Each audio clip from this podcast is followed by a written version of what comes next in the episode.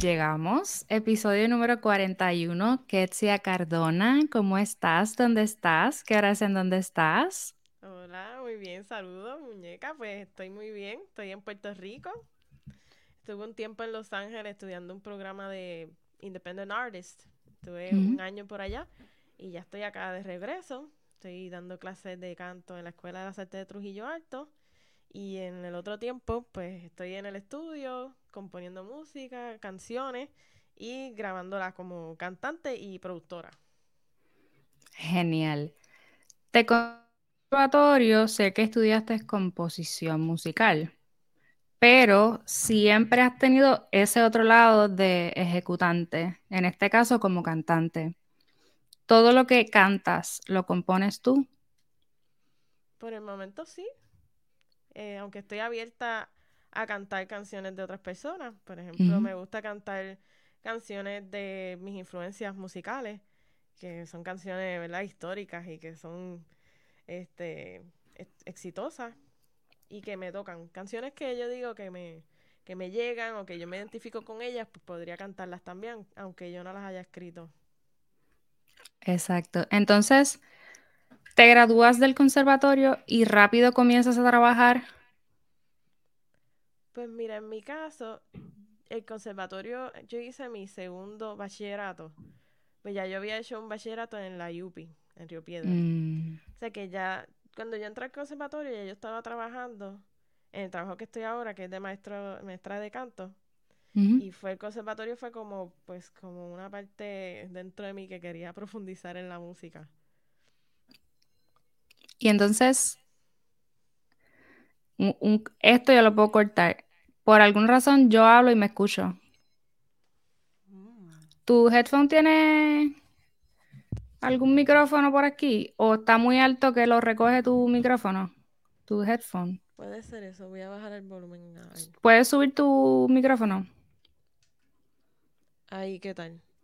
Ahí está mejor. Vamos a, voy a empezar a hablar a ver si me escucho doble. Dale. No, ya no me escucho doble una vez más porque estaba hablando y yo me escuchaba, me escuchaba. Mm. No, no se escucha. No pasa nada. Eh, hago una pausa, te hago una pregunta y seguimos. ¿Con quién estudiaste composición musical en el conservatorio? Con Armando Ramírez. Mm, él fue mi maestro. Qué bien. Qué genial. Entonces, me llama mucho la atención que dices que era como, como un llamado, como que hiciste profundizar. En este caso, cuando hiciste el bachillerato, no te enfocaste en la composición. ¿En el, conservatorio de música? Bueno, sí, como tal, ese fue mi... Pero antes de eso, cuando estuviste ah, en tu primer bachillerato, no fue en composición. Pues mira, mi primer bachillerato fue en psicología. Oh, wow. Ja, ja, ja fue esta, como que el otro mundo. Y, pero yo sí, siempre he tenido mi interés en la música, por eso yo hice una segunda concentración en música en la UPI.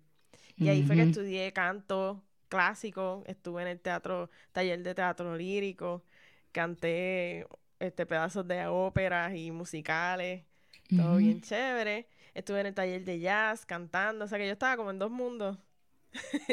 y pues ahí fue que tomé mis primeras clases de composición con Carlos Cabrel y con Javier de la Torre. Entonces, eso fue lo que me abrió ese interés por la composición. Como que fue cuando Y cuando entras al conservatorio, fue una cosa. Yo hago este tipo de preguntas porque no me imagino yéndome a algo eh, tan específico cuando a uno no necesariamente le inculcan cuando uno está pequeño tomando clases de música a necesariamente componer. Así que sabemos que entras al conservatorio y que el asunto de estar en el conservatorio es que es algo muy concentrado, enfocado, específico.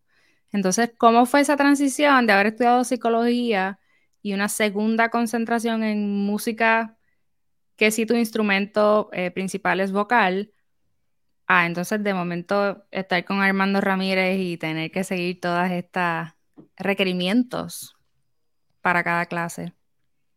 Pues a mí me gustó porque era, era algo que me permitía dar más herramientas para lo que yo estaba haciendo como tal, ya que ya yo había empezado a escribir canciones y ya había producido mi primer EP eh, cuando me gradué de la UP.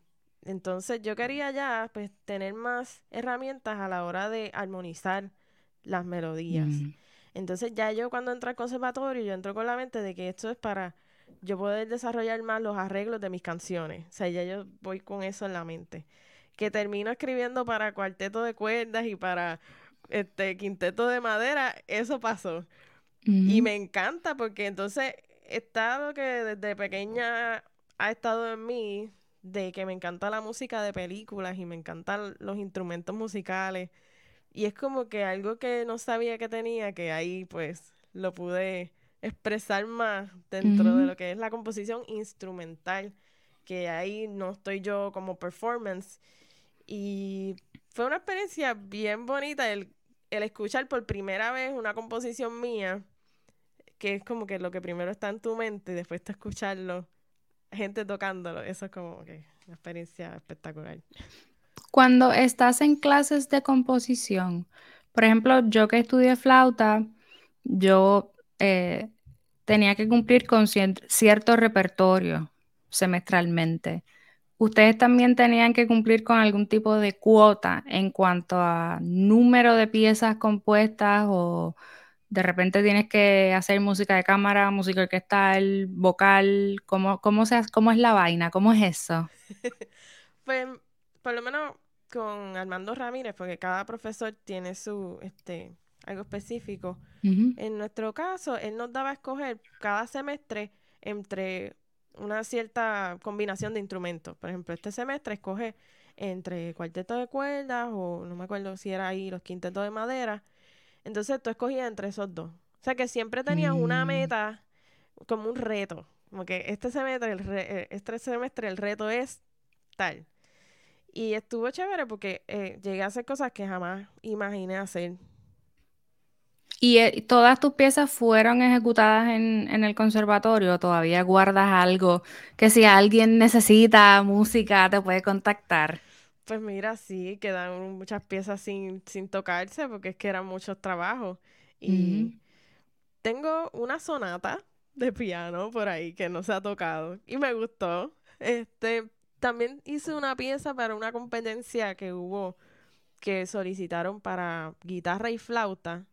Oh, Entonces, yo la hice, la sometí, no gané nada, pero la, la, pieza está ahí, eso es lo que gané, la pieza. Exacto. Entonces, pues no se ha tocado, así que eso está ahí por ahí todavía inédito.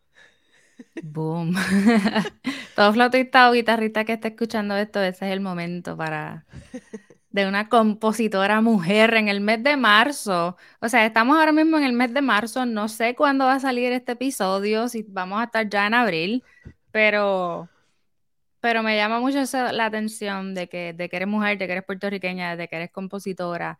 Y sí he visto que hay mucha gente que se ha enfocado en el trabajo de la mujer en la música en Puerto Rico.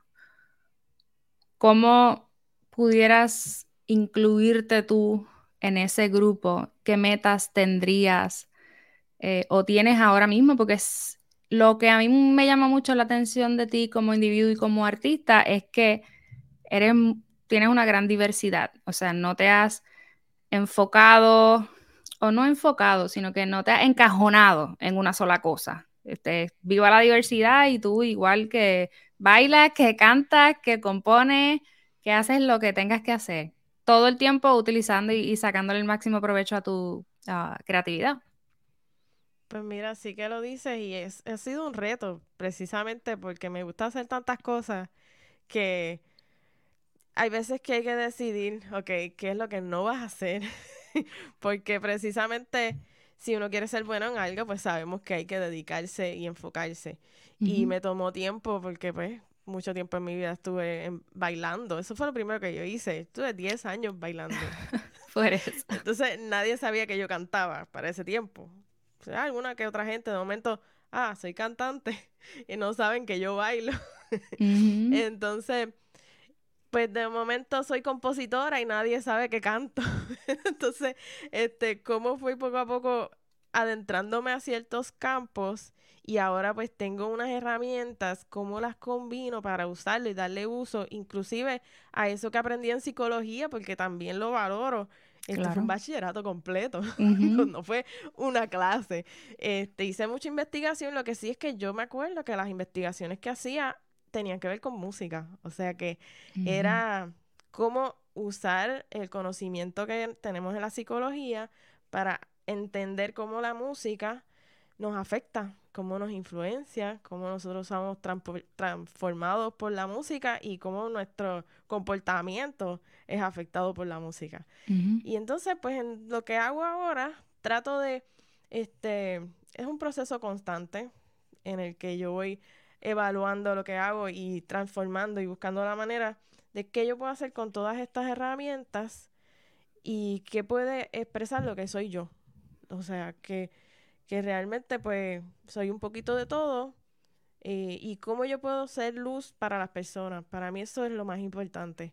Eh, que no es solamente pues que vean cuán virtuosa yo soy en lo que hago, sino que haya algo detrás que tenga un significado. Este, que cuando la gente vea alguno de mis proyectos o escuche, eh, le haga de alguna manera tener una perspectiva de la vida de esperanza, de, este, de que se puede, o puede ser que haga algo triste y que digan, wow, pues no soy el único o la única, este, de empatía. Eh, yo creo que eso es mi, ¿verdad? mi propósito en la vida, eh, que dentro de los talentos que tenga, servir a la gente y que, que no es todo para mí, para mí, sino es como yo puedo, dentro de lo que hago, no solamente mis proyectos, o sea, el arte en sí, sino la comunidad que se da cuando se ensaya, cuando este, vamos a hacer el video musical. Esa comunidad que se da me encanta porque a través de, de inventos míos, pues hay gente que se ha conocido y que después siguen siendo panas. Y eso está súper cool, me gusta esa, esas puertas que nos abre las artes para interactuar. Exacto, entonces, ¿cómo se relaciona exactamente la música y la psicología? ¿Qué relación tiene ese conocimiento que tú tienes o esas experiencias que has podido vivir en, relación a la musicoterapia como tal? Hmm, interesante, porque en muchas ocasiones me preguntaban, oye, tú que estudiaste psicología y música, ¿por qué no estudias musicoterapia? Me parece que es una disciplina extraordinaria, precisamente porque entiendo el poder que tiene la música. Eh, sin embargo, en mi caso, pues me he decidido ir por otro, por otra área, este, que es más la parte de ¿verdad? ser artista como performance y todo eso. Este, pero quién quita que se pueda usar mi propia música para la musicoterapia. También, exacto. Que eso ah. sería maravilloso. Eso me trae a la mente un recuerdo que la acabo de recientemente ver que alguien usó en TikTok una de mis canciones. Este, y fue como bien touching para mí, porque la persona estaba en el hospital con tubos de oxígeno. Y estaba poniendo la canción Everything is gonna be alright. Y eso para mí fue como, o sea, ganarme un premio. O sea, el hecho de que mi canción le dio esperanza a alguien y que la persona como que al escuchar Everything is gonna be alright estaba como que se le iba cambiando el rostro de que todo va a estar bien. es, es, eso es fascinante y no sé si en algún momento, en alguna, en algún paso de la creatividad, mientras vas creando algo específico, como que voy, estoy escribiendo una letra o estoy escribiendo una armonía. Mientras estás siguiendo todos esos pasos, ¿hay algún momento en el que te sientes overwhelmed, como sobrecargada, porque quisieras transmitir tantas cosas y entonces no sabes qué, qué exactamente sería o cómo, qué granito o qué ingrediente le vas a poner a eso para que entonces tú tengas la certeza de que lo que hagas sí va a poder impactar a la vida de alguien. Sí, me pasa mucho, me pasa mucho y es como lo que le llaman el writer's block, que a veces Mm, es como tantas ideas y a la misma vez no sé qué voy a escribir ahora, porque es como que quiero decir tanto, pero lo que me enfoco es como que en el momento, ok, ¿qué de todo puedo capturar en este momento? O sea, con qué yo resueno más ahora, qué emoción o qué estoy observando en el entorno, porque a veces escribo no para mí, sino pensando en alguien, en lo que está viendo una persona. Entonces, quizás eso es lo que me ayuda y, y el tener un momento de silencio a mí me, me ayuda mucho, como que estar un rato yo sola y dejar que los pensamientos se acomoden, este, me ayuda a eso, a aclarar la idea y lo que voy a crear después. Y de alguna manera, el, la composición para ti es una herramienta para tú canalizar tus, emo- tus emociones quizás, o es una cuestión muy, este día de 12 a 2 me voy a sentar y tengo que escribir, ¿cómo, cómo lo haces? A veces pasa de una manera, a veces pasa de otra. A veces lo hago para canalizar, para desahogar algo que tengo en la cabeza. Y ahí es cuando más fácil salen las canciones, cuando es como que algo que necesito soltar. Pero a veces hago la disciplina porque pues, lo estoy escogiendo como profesión y en ese caso no puedo dejarlo solamente para cuando venga la inspiración. Ya en ese momento uno aprende ciertas herramientas para sacarlo. Pues entonces ahí me siento, pongo, me pongo a tocar este, progresiones de acorde o pongo un ritmo de batería o escucho música, buscando la manera de, de sacar algo. Este, pero realmente, sinceramente, la mayoría de las veces no es cuando me siento a tratar de que salga. es- Es, realmente cuando menos me lo espero. O sea, me estoy bañando y ahí se me ocurre la idea. Ah, no puedo escribir. Entonces busco el celular rápido y lo grabo. O cuando estoy durmiendo y me levanto. Y de momento ahí es que se me ocurre y coge el celular. Dormía. Esta es la melodía. Y después tiene que, la canción tiene que hablar de esto y de esto y de esto. O sea, lo- los riecitos diciendo de Mm, lo que se va a tratar la canción para poder acordarme después. Y me ha funcionado. Me ha funcionado. Después yo escucho esa grabación, me río. yo ya de ahí bien dormía. Y, y de ahí saco, de ahí, de ahí saqué una, una canción que estoy escribiendo ahora. ujú. Eh, no me imagino, no me imagino. Eh, eso sí, yo creo que a todos nos pasa, hasta cualquier idea de, algún proyecto en composición, en cualquier cosa, que nos pasa mucho. A mí me pasa mucho en, la ducha, como ese silencio y ese enfoque. Y, es como un momento de soledad y de calma y de silencio. Y entonces como que pueden surgir demasiadas ideas y hay veces que salí de la ducha y es como que, pero ¿en qué es que yo estaba pensando? Porque yo me voy como a un viaje. Entonces después vuelvo a la realidad y yo estaba pensando en algo ahora mismo y se me va. So es que tengas tú esa destreza y tengas eso mangado de que agarrar el celular rápido plasmarlo, grabarlo o algo, pues eso deberíamos todos practicar esa, practicar hacer eso para que no se nos vaya de las manos o del momento las ideas. ¿Cuántas composiciones tienes? Eh, no las tengo contadas, no tengo el número, pero recientes que haya lanzado, lancé un EP de cinco canciones y después lancé dos singles, o sea que reciente tengo siete canciones por ahí. Pero hace tiempo, en el 2010, había lanzado un EP de seis, así que por ahí se podía ir haciendo la matemática, más las que no se han lanzado, así que pues tengo bastante. Ahora Y que lo pongo- estas, ahora que lo pienso. Porque yo hablo en general, like, desde que hiciste tu primera composición antes de, de la universidad, eh, todas las que hiciste en la universidad, más todas las que han pasado desde que te graduaste. No las he contado, pero sí son.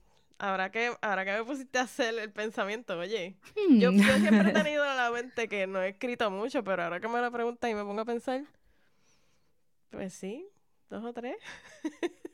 ¿Y has escrito para todos, para todos los conjuntos o combinaciones que has querido? ¿O hay alguna que le has dado? Porque sí sé, o sea, todo lo vocal, todo lo que tiene letra, ahí es que está tu, tu pasión o, o lo Pues- más que te llama es eso?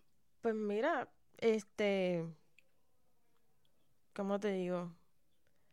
Como te hablé que yo soy, que me encantan tantas cosas, siempre, siempre me ha gustado, siempre he querido escribir algo para coro, un arreglo coral, y no lo he hecho todavía. También siempre he querido hacer una pieza para orquesta, y tampoco lo he hecho. Y no me voy a cerrar de que nunca lo haré, porque eso en algún momento este, lo haré. Lo único que ahora en este momento pues estoy más enfocada, lo que hablamos de, del enfoque, este, estoy más enfocada en hacer canciones para yo cantarla y producirla. Este, pero sí, me, me encantan también los, los instrumentos de viento metales. Me encanta la combinación. Este, así que sí, podrá venir en un futuro.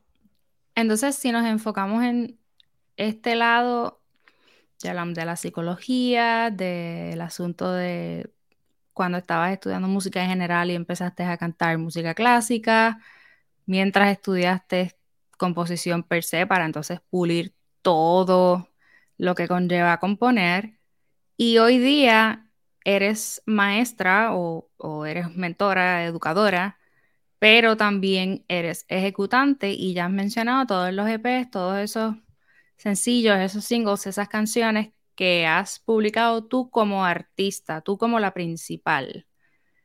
¿Qué tan difícil ha sido para ti despegarte de la bailarina, de la compositora o de estar tras bastidores a entonces ser tú la figura principal que tiene que, que darlo todo?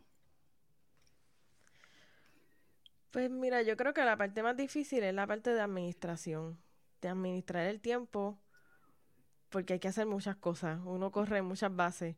Es como decir, yo soy un sello disquero completo. Este, porque entonces en muchas ocasiones me encuentro hablando, voy a trabajar para Quetzaya. voy a- estoy escribiendo una canción para Quetzaya. Este, porque estoy- está hablando la administradora, está hablando la que está, ¿verdad? Manejando el tiempo y administrando todo. Entonces, encontrar el tiempo para practicar como artista. Entonces, encontrar el tiempo para escribir la canción. Luego, para producir la canción y todo lo que conlleva eso. Este, ahora estoy adentrándome en la producción musical, mezcla y masterización.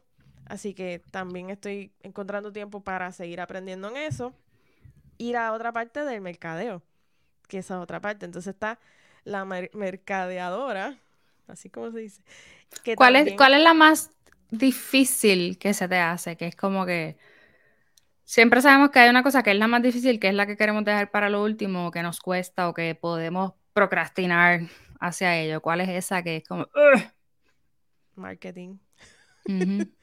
Porque es que hay que separarse del artista. Entonces, no separarse mucho, porque hay que estar consciente de la voz, de lo que uno quiere transmitir. Pero es como que hay que buscar ciertas herramientas y hay, es otro tipo de creatividad. Y entonces es como que hay que desconectarse de una y irse para la otra. Eso es lo que me ha dado un poco de trabajo, pero también este, me he estado preparando. He tomado clases y aprendiendo ¿ves? de lo que es el, el funnel y toda la cosa de marketing. Este, y me parece súper interesante que, que hasta como que busco cómo aplicarlo en otra, en otras compañías, como que rápido me voy, es que yo creo que como que yo soy como apasionada. Entonces y es posible que me pierda, entonces tengo que como que volver lo que, que si eres cantante, eres, eres, este artista Pero independiente. de la manera en que lo haces, es en, en esa búsqueda de ideas que quizás puedes pensar cómo lo haría una compañía de refrescos o de muebles o de carros. Mm, Sí, lo pienso porque entonces también lo relaciono con la psicología, voy conectando todos los, los puntos y digo, ok, este, ¿por qué una persona haría clic en este ad? Y entonces me voy a la, a la parte de psicológica y Analizar a la Sí. humanidad. entonces, pues, eso, yo creo que esa es la, la parte interesante. Y más que todo, quizás es por el conocimiento que tienes que entonces te vuelves loca tú misma. De, seguir sacándole punta, sacándole punta, sacándole punta, analizando, pero por qué, pero para qué, pero entonces esta población, este nicho, este día, esta hora, en este mes, en esta época del año. Sí, yo creo que, que a veces saber mucho es malo. Corta eso. es que, mira, cuando uno sabe, cada vez que uno sabe más y aprende más, pues cada, cada vez más uno sobrepiensa más las cosas. Entonces, porque uno ve más alternativas y uno puede analizar más. Y el peligro de eso es que uno cae en la parálisis, en el que hay tantas cosas que se pueden hacer, no sé qué hacer. y eso es algo que lo identificas como conocedora de la psicología y porque te pasa a ti directamente. Sí. Y entonces, ¿qué, qué mecanismos crees que te funcionan a ti o que le pudieran funcionar a, yéndonos en el lado psicológico, ¿qué diría, qué hacía la psicóloga para todos nosotros que de momento nos vamos en un viaje y al fin y al cabo no nos podemos decidir por nada y pues nada pasa? Como hablas de, de la parálisis, de que stop, we just stop. Pues mira, lo digo más por Ketsia, no como psicóloga, porque ya ahí por psicología no me atrevería a decir tanta expertise, no he llegado a esa expertise, pero sí como de la vida y lo que he aprendido, que me ha servido mucho, es deja, date permiso a errar, a, que no seas perfecto, date permiso a crecer, porque en un momento dado me encontraba haciendo una de mis canciones, Move On, y no me convencía. Entonces volvía a grabar de nuevo otro ritmo de batería para la misma canción. No me gustó. Volvemos otra. Yo creo que grabamos cinco veces el patrón. Y después cinco veces el arreglo de la estructura, cambiando y grabándola de nuevo. Entonces llegó un maestro y me dijo, ¿cuándo tú vas a move on de esa canción? Entonces, ahí es que yo, yo dije, ok, tienes que, entonces aprendí que hay que entender que el producto que uno puede hacer, el arte, que uno, el proyecto que uno puede hacer en este momento de la vida, pues va a ser como estás tú en esa vida y permitirte este, enseñar quién eres en ese momento o lo que puedes alcanzar en ese momento. No pensar en que vas a hacer lo perfecto, porque eso nunca va a ser. Nunca va a pasar que haya algo perfecto. Que en el próximo proyecto mires atrás y digas, mira, ahí, así como yo estaba en ese momento. Y si creciste, pues bien, en el próximo proyecto lo hiciste mejor y no hay nada malo que mires atrás a tus otros proyectos pasados y, digas, ah, yo pude haber hecho eso mejor. Pero lo hiciste, imagínate que nunca lo hubieras lanzado, nunca te hubieras tirado porque estabas esperando el momento perfecto. Entonces nunca lo hicimos. Entonces lo que eso es lo que me y todavía batallo con eso, porque sabes, músicos al fin, artistas al fin queremos la perfección pero entonces, este, precisamente en las canciones que estoy ahora, estoy diciendo, ok, ya, Ketsia, tienes que ponerte una fecha límite. Ahí habla la manejadora. con la agenda, con la agenda. Porque tienes que lanzar algo ya. Así que lánzalo como está, no le haga más cambios. Y enfócate en la próxima. Y entonces, si vas a hacer algo mejor, eh, mejoralo en la próxima. ¿Tienes alguna composición favorita? Hmm.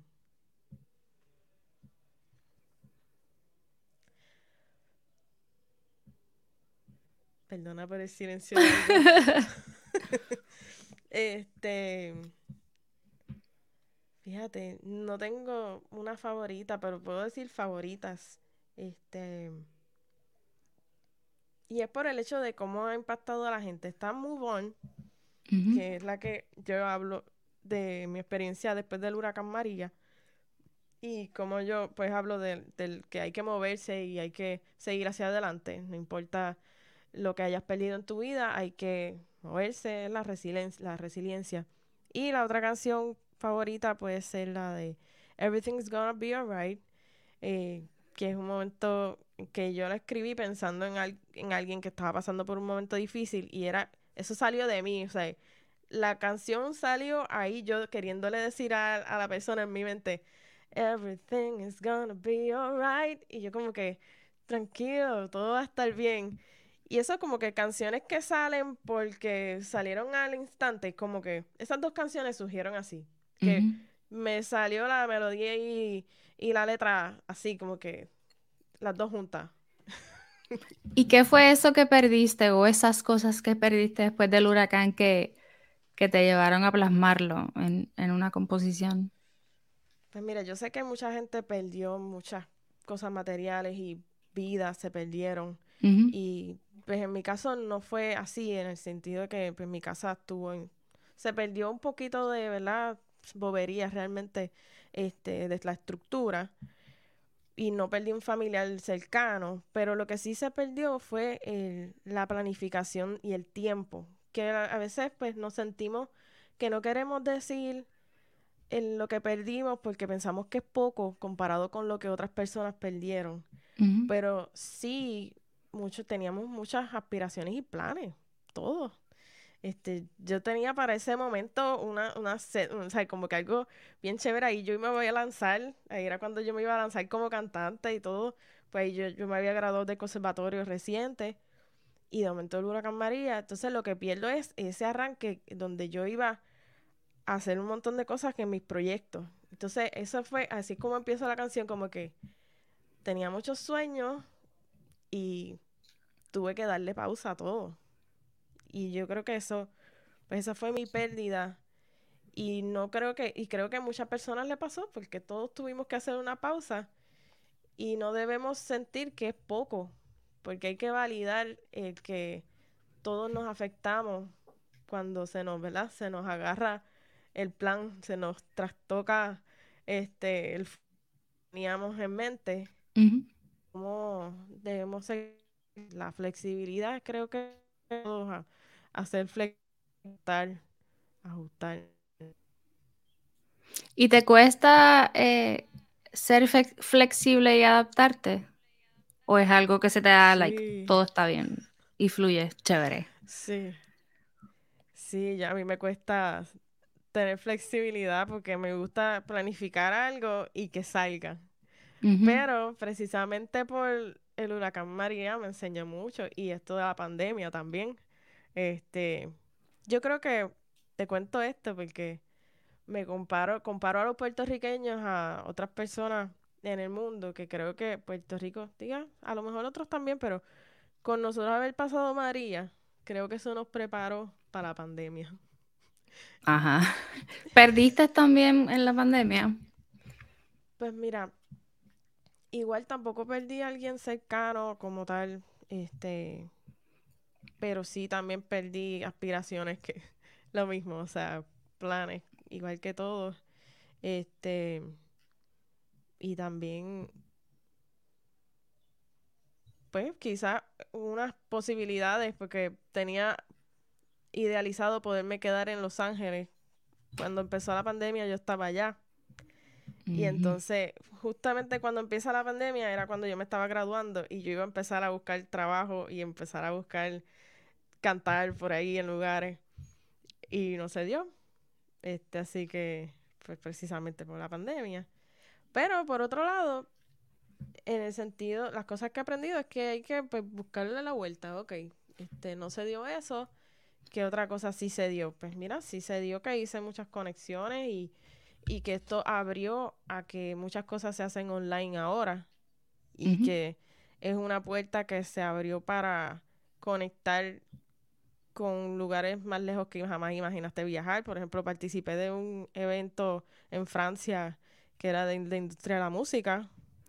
Y ese evento, surgió de ese evento otra oportunidad que mi música ahora está en una librería de Francia de Music Supervise, de Music Supervisors, que esa es la música que se pone en películas y eso.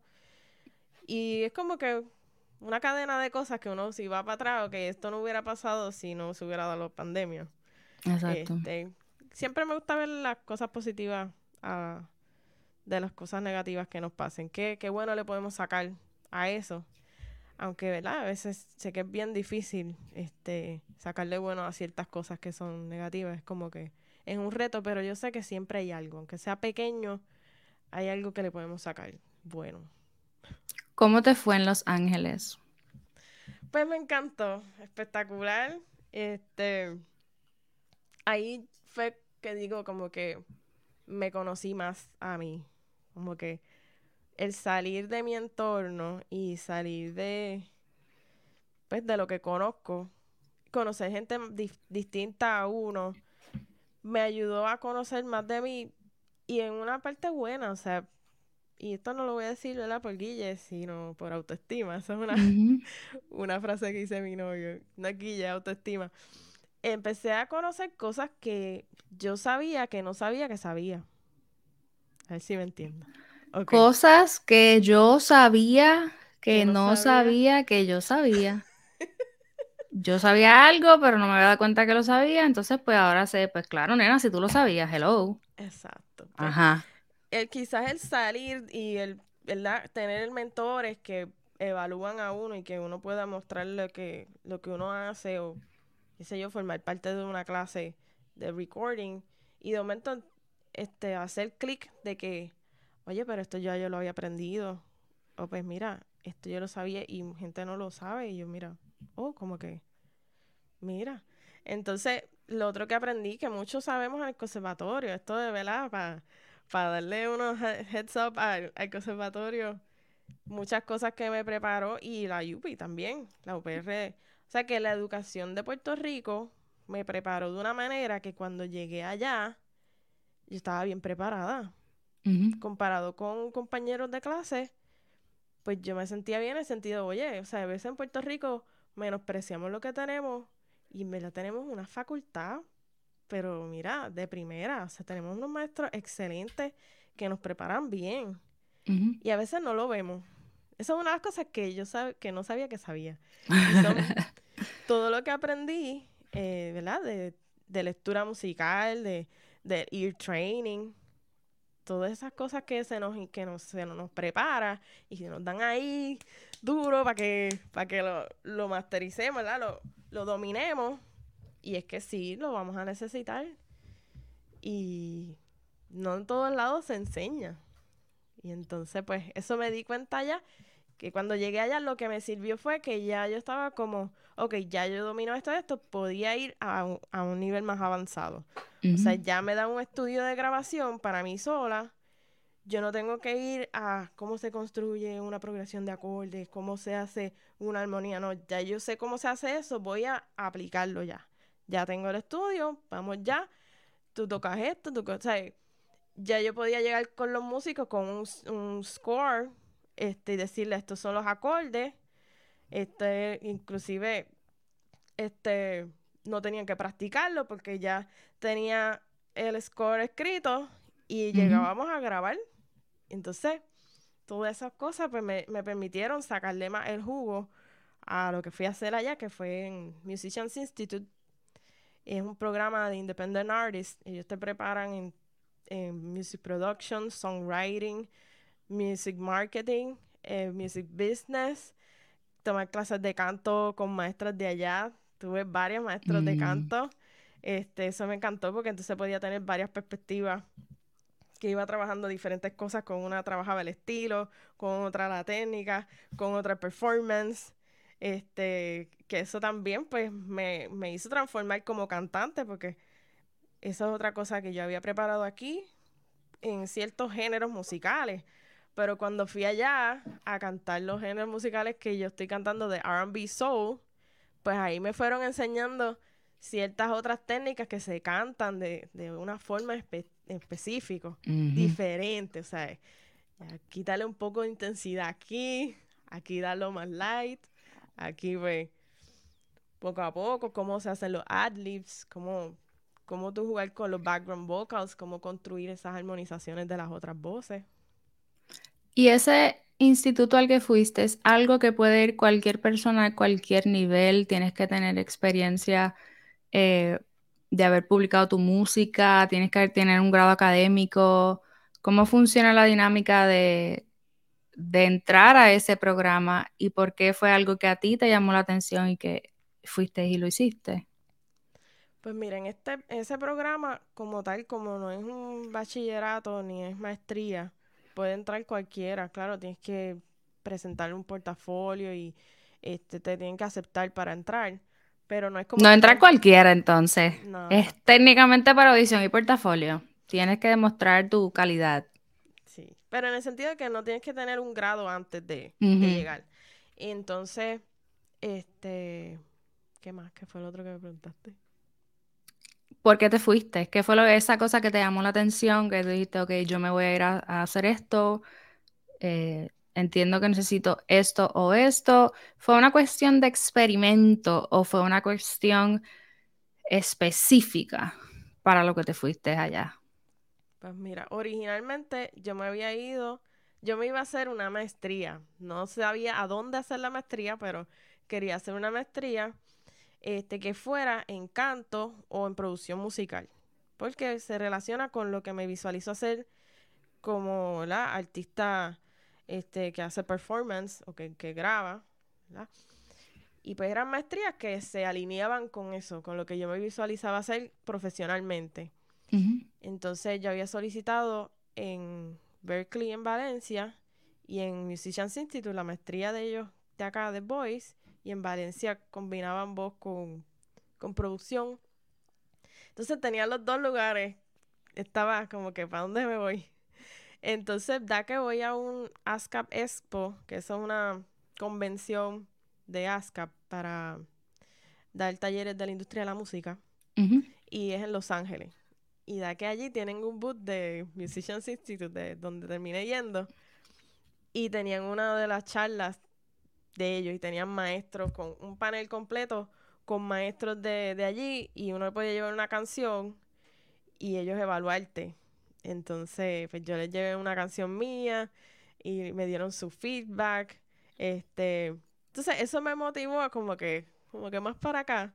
Y adicional a que en esa convención me interesó mucho el ambiente de Los Ángeles, porque lo asociaba más al tipo de carrera que quiero hacer que yo creo que eso hay que evaluarlo cuando uno va a estudiar a un lugar o ¿verdad? está entre uno y otro, también tomar en cuenta el lugar, o sea, lo que está sucediendo culturalmente, el ambiente de negocio que hay, porque eso también con esa gente es que te vas a conectar, ese es el tipo de personas que vas a ¿verdad? relacionarte y vas a hacer conexiones.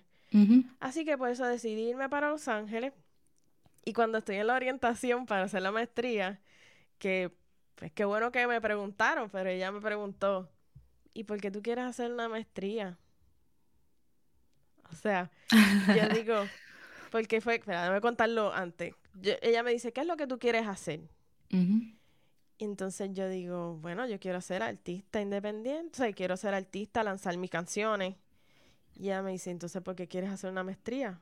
Y yo me quedo. ¿Qué? ¿Qué me estás diciendo? Exacto, en mi mente. ¿A qué te refieres?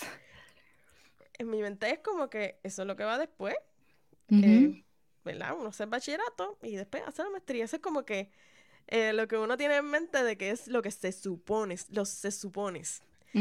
Y al ella decirme eso y me dijo, hay un programa que se llama Independent Artist y te vas a enfocar en lo que tú quieres hacer exactamente. O sea, en lo que es eh, cómo lanzar tu música por ti misma, cómo tú preparar el ¿verdad? El release, toda la campaña de mercadeo, la producción. Y yo dije, bueno, y eso me puso a pensar y yo, ok, bueno. Bueno, suena bien. Sí. me gusta lo que me estás proponiendo. Yes. Y hice el cambio. Entonces hice el cambio para Independent Artist y no me estoy cerrando la maestría porque digo, bueno, en algún momento lo haré. Y precisamente, este, pues hago el, ese programa que me encantó, le saqué el jugo, o sea, estuve con un montón de maestros, conocí a muchos profesionales de la industria y pude aprender mucho de cómo es la, cómo producir una canción, cómo aprendí a escuchar la música, más allá de lo que es la parte de las notas musicales, sino qué qué hay, qué elementos de la producción existen. O sea, ya estoy escuchando, que esto está por este lado, esto está por este lado, este sonido del sintetizador está sucediendo mientras está una guitarra por otro lado con esta otra distorsión y esta voz tiene este reverb y entonces esta batería tiene un sonido más Motown y este bajo es más este otro tipo de bajo. Entonces ya empecé a escuchar la música con, con más detalle. Yo digo que eso fue lo que me, una de las cosas que más valoro de, haber ido allá. Pero es como la ciencia detrás de lo que está pasando, no necesariamente escuchar música para sentir algo. Es analizar exactamente lo que estaba pasando. Y precisamente yo creo que analizando descubrimos por qué nos hace sentir lo que nos hace sentir, como que la ingeniería, la ingeniería, ¿verdad? si se puede decir de esa manera, me hace sentir así porque es que realmente usaron este tipo de reverb. Pero al identificar ese tipo de elementos, entonces tú pudieras incluirlos en tus composiciones, en tu música, para tratar de, de emular ese resultado que esa música que estás escuchando tienen otras personas.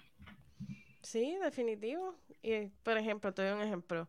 Cuando tú quieres hacer una canción que quieres que se oiga la voz y más íntima, como que es algo que quieres tenerlo presente, frente, ahí, quieres la voz ahí al frente, pues no va a escuchar, no va a usar un reverb que no sea tan amplio, que no sea de un salón, de, un concert hall, sino va a ser un tipo de reverb más sutil, que le llaman plates o rooms, y ya entonces el reverb no se siente tanto y la voz todavía se siente presente. Entonces eso ayuda a una canción más íntima, que tú oigas la voz ahí, que cuando tú oyes la persona que te está hablando.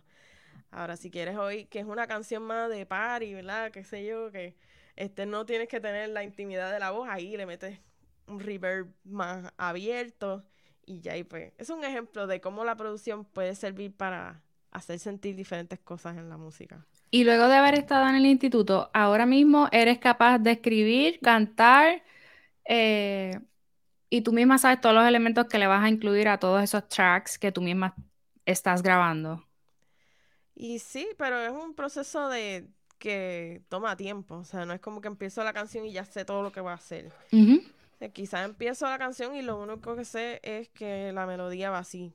Entonces, poco a poco le voy añadiendo elementos y poco a poco pues se me van ocurriendo ideas que voy añadiendo a la producción y sigo aprendiendo. Tengo una canción que estaba terminando ayer, que yo creía que estaba terminada, pero por algo que aprendí la semana pasada le añadí otra cosa. Y tú estás constantemente, número uno, practicando el conocimiento adquirido, que no porque lo sepas y lo entiendas significa que lo vas a poder utilizar o poner en práctica. So, me imagino que estás constantemente en, en ese trial and error de lo pongo sí, porque entonces esto es lo que se supone que pase, pero lo pongo y no me gusta, o, eso cambió otra cosa, y entonces me imagino que estás todo el tiempo jugando, si le podemos llamar de alguna manera. Y... Pero sí me parece sumamente interesante y admirable el hecho de que no estás, de que estás muy conectada con, con el background de lo que está pasando, de, de que entonces no, no solamente eres cantante, sino que eres cantautora. Eh, no solamente me paro enfrente del micrófono, sino uh, sé lo que quiero, sé los elementos que, que se necesitan para poder llevar ese, esa ah, composición a, a, este nivel o esa grabación a este nivel o con esta intención. Entonces eso es, muy, es muy amplio, porque eh, a mí me pasa mucho, por ejemplo, eh, yo soy músico y también he trabajado en todo el asunto de coordinación, planificación, logística de eventos, eh, particularmente presentaciones musicales con todo tipo de agrupación.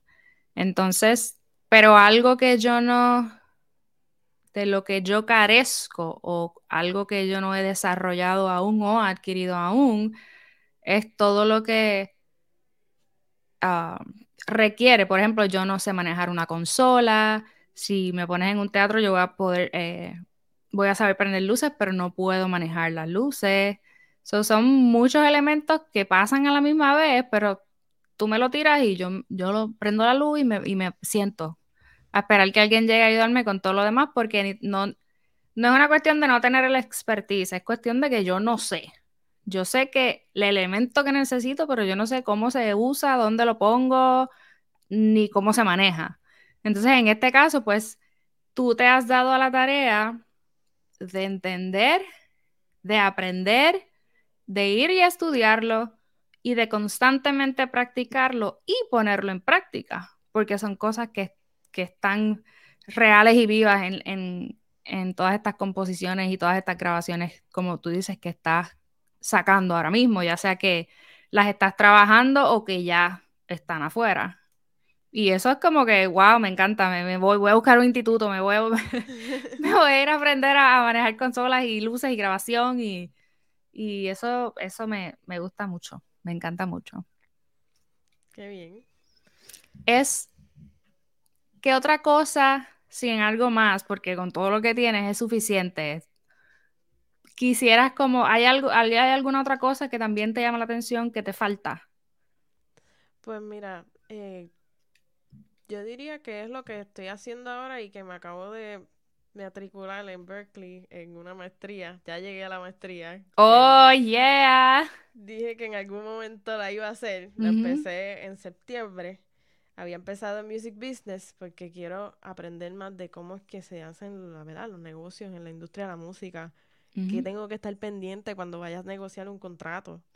Estar más familiarizada con eso este, pero después vi que hay otro programa, sí, yo siempre cambiando, este, de, que es estudios interdisciplinarios. Y lo bueno es que combinan lo que ya tomé de music business, pero lo combinan con music production y songwriting. Entonces ahí voy a llenar quizás ciertos lagunitas que tengo en music production y en songwriting que quiero fortalecer, porque es que es tan importante lo que es el producto, que es la, canción. Eh, el tener una buena canción es bien importante. Y no es que hay que hacer una maestría para escribir una buena canción, pero pues en mi caso, pues quiero adentrarme con profesores que ¿verdad? me den las herramientas que puedan darme. Así que eso es lo que voy a entrar ahora a, a llenarme más de información de lo que es este music production y la parte de mezclar y masterizar, o sea, la parte de ingeniería. Sí, en mi caso, a mí sí me funciona ir a la universidad. Yo tengo el bachillerato, tengo una maestría y cada vez que se me ocurre una locura, yo iba a unos cursos los sábados o buscaba una clase de algo, pero yo sí necesito a un profesor que me diga, que me explique, que yo le pueda hacer preguntas, que sea una cuestión interactiva. Pero también hay gente que está 10 horas en YouTube y salen expertos pero yo de mirar un video de YouTube, ahí no me esperen, no me manden el link porque ahí no va a ser que voy a aprender. Yo necesito un instructor con el que yo pueda interactuar y que yo lo mire y le pueda decir lo que siento, lo que pienso y la duda en el momento.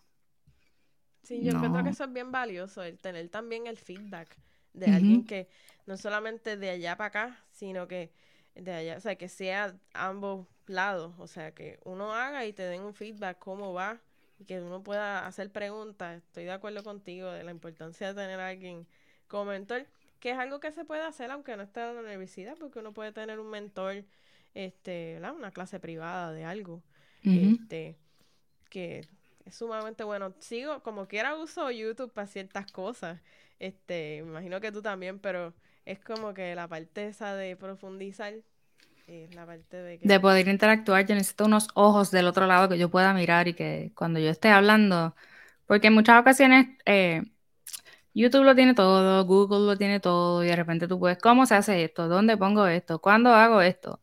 Y vas a tener una respuesta, pero quizás es muy, muy general o hay varias respuestas o de todo va a depender de la situación.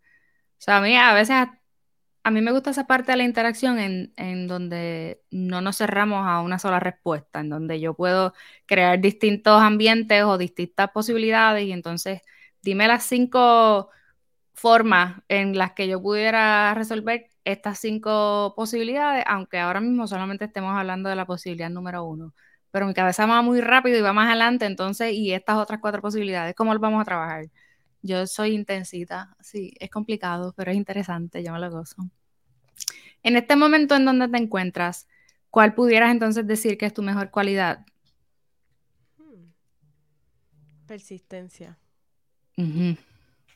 ¿Y cuál es esa a la que todavía le falta? Que es algo que siempre estás trabajando o que estás depositando un poco más de intención o de tiempo o de energía. No procrastinar. Y creo que viene del perfeccionismo. Quiero hacerlo tan perfecto que lo sigo dejando y dejando para hacerlo más perfecto. Pero en este caso no es que lo dejas, es que sigues buscando otras maneras. Pues sí, ¿verdad? Yo creo que entonces no es procrastinación entonces. Creo que es perfeccionismo entonces. Como tal, sí, pudiera ser. Porque sí, sí se pudiera identificar como que lo estás procrastinando porque se supone que fuera para este momento y no pasó, pero no significa que pichaste del todo, que te olvidaste y no hiciste nada. según lo que me has contado, es una cuestión de, de perfeccionismo, de que entonces este no me convence, pues déjame seguir creando y buscar otras cinco posibilidades a ver cuál me gusta más y no me gusta ninguna, entonces lo sigo intentando. Y eso también está bien querer hacer algo de calidad, está bien eh, que si una cosa no te convence, pues retrocedes y buscas otra perspectiva o, o añades otros elementos o eliminas todo o como tú dices, cambias. Mm. Y está bien también me reconozco en ti esa habilidad y esa es como una fuerza, como un poder de no temer cambiar. Iba para el norte y me voy para el sur. Y no, no eres, según percibo, no es algo que te afecte eh, las condiciones del tiempo, las opiniones de nadie, ni lo que diga la sociedad. Es una cuestión de que, ah, mira, quizás sí puedo encontrar eh, estás todo el tiempo en ese constante análisis de qué me va a beneficiar más, a qué le puedo sacar más provecho. Ah, es otra cosa. Ah, ok, cambio. Y no, porque hay, mucha gente que sí le, que sí le cuesta el asunto de, de cambiar y entonces nos vamos a aprender y desaprender o al miedo al que dirán y entonces pues sí puedo reconocer eso y lo aplaudo. Es como que, ah, mira, estaba haciendo esto, pero ahora estudio interdisciplinario. Vamos allá. Y todo eso, qué bueno, qué felicidad, qué orgullo, me encanta. Gracias. porque escucharte me hace como que conocerme más a mí misma, como que el que tú lo observes me hace verlo a mí. Oye, ¿verdad? Oh. Sí, si lo piensas. Yo no, yo soy una persona muy, muy decidida y, pero a la misma vez muy analítica. Entonces, de repente, como tú dices, eso de saber tanto puede que te ponga en duda en algún punto. Eh, o como que no deje el... Sí, pero es que no sé. Entonces, como que, ¿qué? Ok, next, cambio, no pasa nada. Y eso también, eso es una virtud. O sea, todo el mundo tiene sus virtudes y eso es una virtud de reconocer a tiempo y en ahí no estás procrastinando. Así que eso, eso el asunto de procrastinar, yo no creo que es algo, ese sello no te queda, ahí no es, ese no es tu sello. Porque si se tratara de eso, quizás no comenzabas nunca algo y entonces has estado, si repasamos todo lo que me has contado, constantemente estás adentrándote en algo nuevo, aprendiendo sobre algo nuevo, eh, creando constantemente son, no, es, no eres una persona que se sienta a pensar y analizar de más y, y te paralizas. Tú entiendes eso y me imagino que es por todo el asunto del conocimiento de la psicología que tienes, de cómo nosotros los humanos reaccionamos. Pero no, ese sello no es tu sello, cariño. Y mm. qué bueno. Esto ha sido una terapia para mí. ¿Viste? Yo ahí aprendiendo muñeca, mira, hay gente que lo hace y no pasa nada. Iba para el norte y se fue para el sur. Y qué chévere. Y bien, y que pasa lo que tenga que pasar, olvídate. Eh, y, y entonces, si eres así, pues, pues sí puedes fluir. Pues sí puedes adaptarte. Entonces, si añades eso a la lista de las virtudes y a la lista de las cosas que, que hablan bien de ti, pues, amén. Yo siempre digo, y obviamente lo he leído, lo he escuchado y, y sí se lo he podido compartir a otras personas. Siéntate a pensar o, o intenta verte como alguien más te ve. Y eso es algo que nos cuesta, pero una cosa que qué difícil. Pero entonces, si pudiéramos hacerlo o pudiéramos tener esa práctica, cuando estamos overwhelmed, cuando estamos abacorados, cuando estamos como que, okay, espera, ya no puedo bregar, me siento así o así. En algún enredo particular, es como siéntate, pon la situación afuera y, y trata de mirarte con los ojos de alguien más.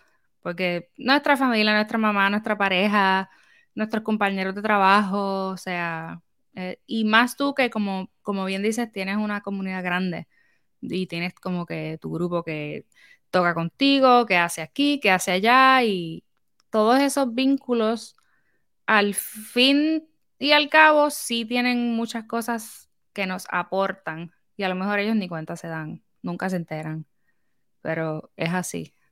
Y eso es, habla muy bien de ti y también de esa capacidad que tienes de, de crear tu, tu círculo, del asunto que, he hablado con otros invitados aquí, de la importancia de colaborar y de valorar eso, de no es... Eh, no, él eh, se confunde mucho en, el tema del networking, de que hacer networking es, voy a ver con quién me voy a conectar y qué le voy a sacar, más de ojalá pueda conectar con alguien que pueda ser mi mentor y que me pueda enseñar y que me pueda ayudar a entender otras cosas, no necesariamente que yo que yo le puedo sacar, sino que podemos compartir y hasta que pudiera yo aportar, porque el feeling de, de dar es una cosa también maravillosa.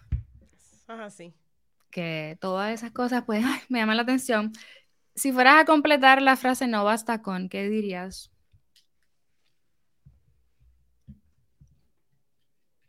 No basta con hmm. compensarlo. Hay que hacerlo. Y por eso tú lo piensas y lo haces. Me voy para Los Ángeles. Ay, no, me voy a maestría. No, no, no, no. Dame el instituto. De, ¿qué, ¿Qué es lo que me va? Eso me funciona. Ahí, ahí voy a estar. Si tú me lo estás diciendo y yo estoy aquí en este momento y estoy recibiendo esta información, es con propósito. Vamos a intentarlo ah, que no hay ningún problema. Y si, si te escucharas, te reafirmarías que procrastinar no es una palabra que define quién eres. Eres, todo lo contrario, es una cuestión de, ser proactiva y, decidida. Y, y, de que quizás sí lo piensas, pero entonces eso no te paraliza y, la parte de la resiliencia a la que te referías, pues sí, ese elemento sí está ahí y entonces te ayuda a estar en constante movimiento y crecimiento y, y, experimentando y aprendiendo sobre lo que no sabes, porque qué bueno, qué chévere, me gusta aprender. Yo también quiero saber. Y ay, qué bueno, qué lindo, me encanta. Te felicito por todos los logros que, estás teniendo. Espero que te vaya genial en esa maestría y que vas a aprender y agarrar todos los elementos que necesitas para seguir leveling up, eh, pasando al próximo nivel en, tu entorno y en todas las metas que tienes como, como solista, como compositora, como cantautora. Eh, eh, vamos a ver si de aquí a un par de años entonces tienes tu propio estudio y, y pues te encargas tú de representar a alguien o de grabarle la música a alguien, no sé, me imagino algo así fabuloso. Eh, y nada, te agradezco definitivamente por haber aceptado la invitación y por estar aquí y compartir todo lo que has compartido. Ay, gracias a ti, de verdad que fue espectacular, me encantó dialogar contigo. Fue más, superó mis expectativas, de verdad que porque fuimos a lo más profundo, como que hasta analizarse uno y a la reflexión. Y pues qué bueno que esto pueda inspirar a la gente también, que este a seguir esos pasos de buscar más y de, de lanzarse. Definitivo, no se queda, que no se quede en el cubículo, que no se quede en el papel.